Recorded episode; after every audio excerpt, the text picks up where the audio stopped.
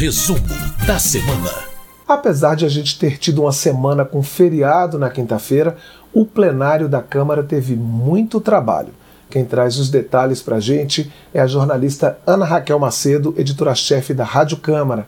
Ana, para facilitar a vida do nosso telespectador, do nosso ouvinte, a gente vai dividir essas aprovações por temas. Vamos começar falando de projetos que beneficiam a população com algum tipo de deficiência. É isso mesmo, Cláudio Ferreira, tudo bem? Tudo bem também para quem acompanha a gente nesse resumo da semana.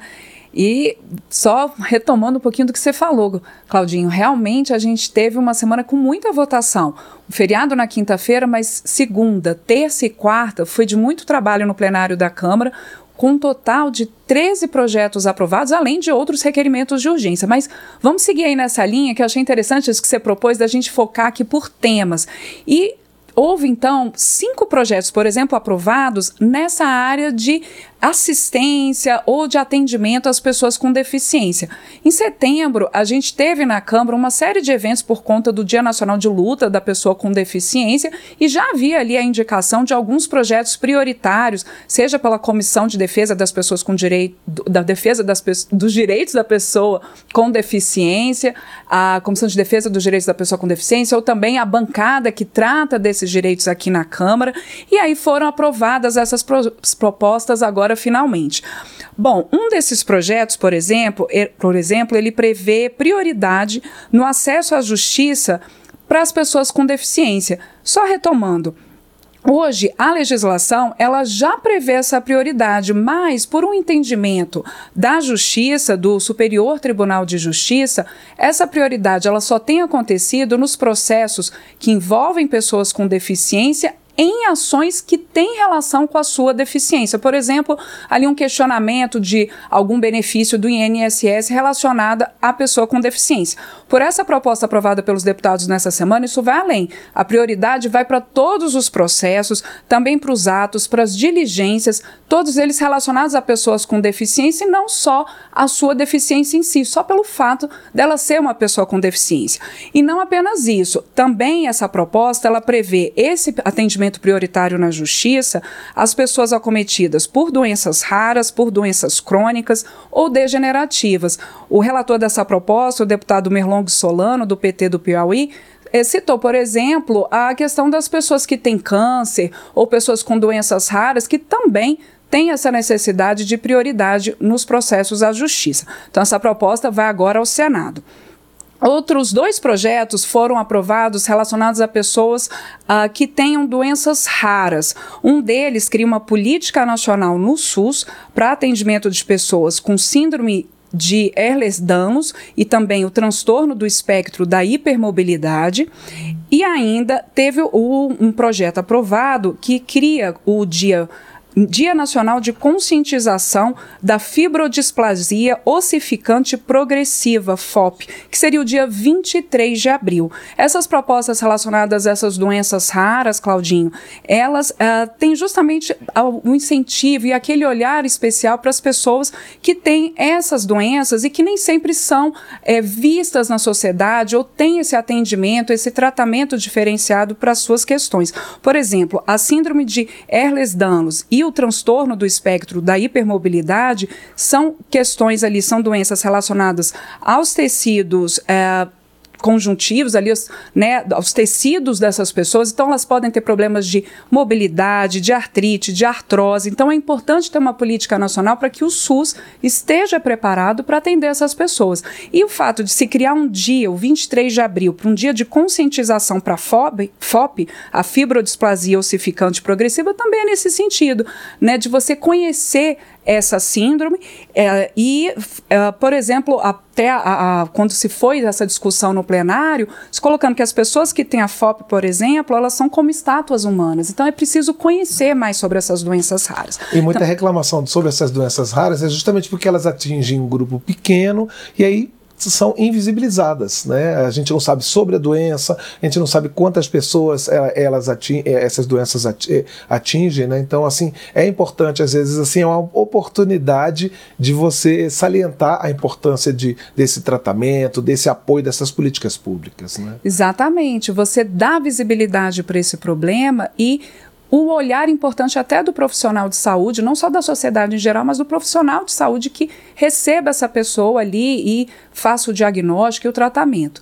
Outra proposta aprovada nessa semana pelos deputados relacionada às pessoas com deficiência é um projeto que ele prevê ali a obrigação, obrigatoriedade de apoio escolar a alunos com deficiência. A Lei Brasileira de Inclusão da Pessoa com Deficiência, ela já prevê que os alunos, seja da rede pública ou da rede privada, que eles têm direito sim ao acompanhamento de um profissional, ali para ele ter esse ensino junto com outras crianças, com outros adolescentes, e que não pode ser cobrada uma mensalidade, uma taxa extra para que haja esse profissional que dê esse apoio escolar a esse estudante com deficiência. O que, que essa proposta ela traz? Ela acrescenta o seguinte: ela detalha, ela diz que sim, existe essa obrigação mas você tem ali uma série de atribuições nesse apoio escolar e também os requisitos para você dar esse apoio escolar a esse estudante. Então, por exemplo, uh, você dizer que essa pessoa, assim, esse profissional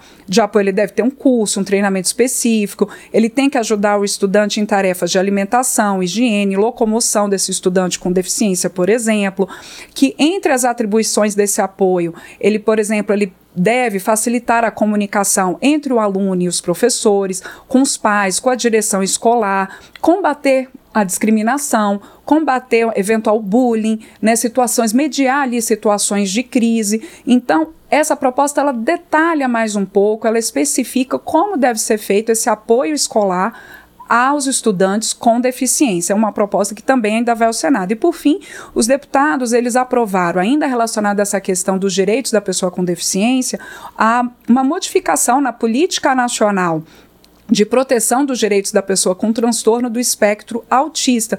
Em que sentido é essa modificação? Para incentivar que haja o diagnóstico de adultos e idosos com transtorno do espectro autista. E muitas vezes a gente vinha até conversando aqui um pouquinho antes de começar o resumo, né, Claudinho, que muitas vezes o adulto ele não sabe, às vezes ele tem o transtorno do espectro autista, ele não sabe que tem esse transtorno e ele enfrenta uma série de dificuldades no seu dia a dia, seja no emprego, na educação, nos relacionamentos interpessoais, na sua saúde mental. Então você incentivar que idosos, adultos tenham esse diagnóstico do transtorno do espectro autista é, é o objetivo dessa proposta para facilitar, então, a inclusão dessa, dessas pessoas na sociedade, que também é um projeto que ainda depende da análise dos senadores. Pois é, e até assim, é, às vezes saber o que você tem te dá um certo conforto, né? Porque assim, muitas vezes essas pessoas são estigmatizadas, tidas como malucas, desajustadas, pessoas que não se encaixam na sociedade, e às vezes você ter um diagnóstico preciso mesmo tardiamente é um benefício para essas pessoas. Não pode virar um rótulo, né? Não pode Sim. virar um limitador né, em nenhum em nenhuma área da, da vida da pessoa, mas de qualquer modo dá um direcionamento. Né? Ana, você, você já falou de projetos para estudantes é, com deficiência, mas eu sei que tem na sua lista propostas aprovadas para estudantes em geral, não é isso? Isso, são justamente os estudantes que estão no ensino superior. E aí é uma proposta que foi aprovada pelos deputados essa semana, que ela trata da assistência estudantil, né? Aqueles estudantes que chegam ao ensino superior e que precisam desse apoio do Estado, desse apoio do governo para continuar os seus estudos e evitar com isso a evasão no ensino superior. Então, essa proposta ela inscreve na lei, ela coloca ali na lei dois programas de assistência estudantil, que eles já estão inclusive previstos em regulamentação do Ministério da Educação, que é tanto a Política Nacional de Assistência Estudantil, PNAES, quanto a Bolsa Permanência. O que essa proposta faz? Ela inscreve isso na legislação para que então seja uma política pública permanente, uma política pública de Estado e não apenas relacionada ali a que pode sofrer modificações de um governo ou de outro. Então, inscreve essa, esses programas e aí também é, vai um pouco além, detalhe um pouco mais o que, que né, está, o que, que vai estar na Política Nacional de Assistência Estudantil. Prevê, por exemplo, a possibilidade é, de uma maior abrangência desses programas, com a inclusão ali de extensão né, desses programas a alunos de mestrado e doutorado, estudantes que sejam oriundos de abrigos, refugiados, alunos de instituições estaduais e municipais, desde né, de que haja recursos. Ah, também que, que tem ali hoje esse programa, ele já tem como regra beneficiar estudantes com renda familiar de até um salário mínimo e meio por pessoa, com auxílios né, para moradia, alimentação, transporte, saúde, inclusão digital, cultura, esporte, creche, apoio pedagógico. E essa proposta, então, ela coloca algumas questões a mais, como eu disse. Além desses critérios, também existe ali a possibilidade de uma prioridade aos alunos quilombolas, aos alunos indígenas, ou aos alunos que sejam oriundos de outras comunidades tradicionais, é, define também os critérios para receber esse benefício de assistência estudantil, como ter cursado o ensino básico na rede pública ou ter sido matriculado por meio de cotas. Então, e também o caso aí da bolsa permanência. O objetivo, segundo a, a relatora a deputada Alice Portugal, do PCdoB da Bahia, é justamente incentivar a permanência desse estudante no ensino superior, que não haja essa evasão e que ele possa, com o ensino superior, continuando os seus estudos, ter a possibilidade de mais é, oportunidades na sua vida.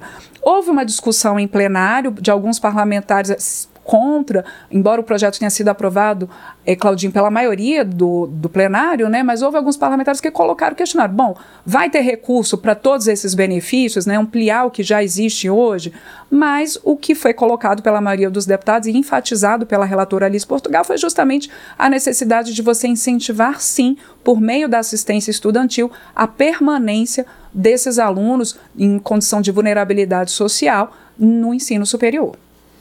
Ana Raquel, continuando com a nossa divisão temática, a gente tem também algumas proposições que foram aprovadas na área de saúde. Né? Quais são os detalhes dessas propostas? Pois é, seguindo aqui a nossa extensa lista de aprovações dessa semana na Câmara, porque foi muito projeto realmente, uma semana de esforço concentrado antes do feriado, a gente então tem propostas na área de saúde, Claudinho. Uma delas, por exemplo, é busca resolver uma questão que, que às vezes a gente fica sem entender, que é o seguinte: a indústria farmacêutica às vezes está com o medicamento ali próximo da data de validade, do vencimento, não tem mais como fazer essa distribuição né, pela rede com, né, de farmacêutica ali é, convencional, mas é, não tem um incentivo ali para doar esse medicamento. E acaba muitas vezes é, tendo a incinera, incineração, né, a queima desses medicamentos sem possibilidade de doação. Então, essa proposta que foi aprovada pelos deputados e que agora vai para análise dos senadores, ela prevê que, então,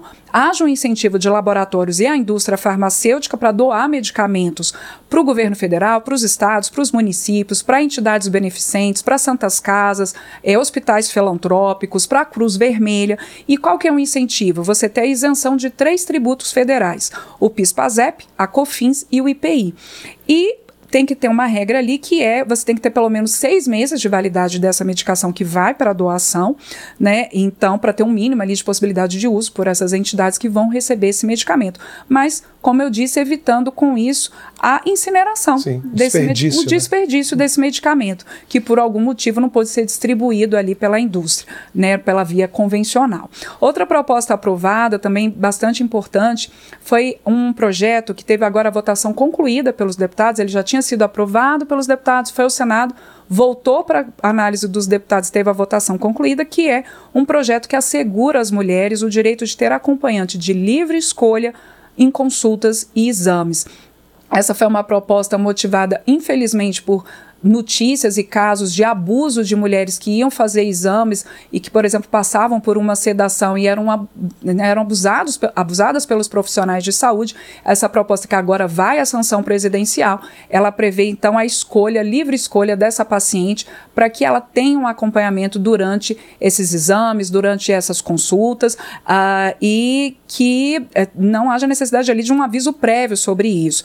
A exceção, claro, ali até por uma segurança dos procedimentos procedimentos de saúde é no caso de centros cirúrgicos ou de terapia intensiva que possuam ali restrições, claro, para essa é, para esse acompanhante. E no caso, hoje a gente tem já garantido em lei que a mulher ela tem acompanhante no seu parto, no pós-parto, Uh, no trabalho de parto. E essa proposta ela estende isso, como eu disse, para outros procedimentos de saúde, a consultas e exames.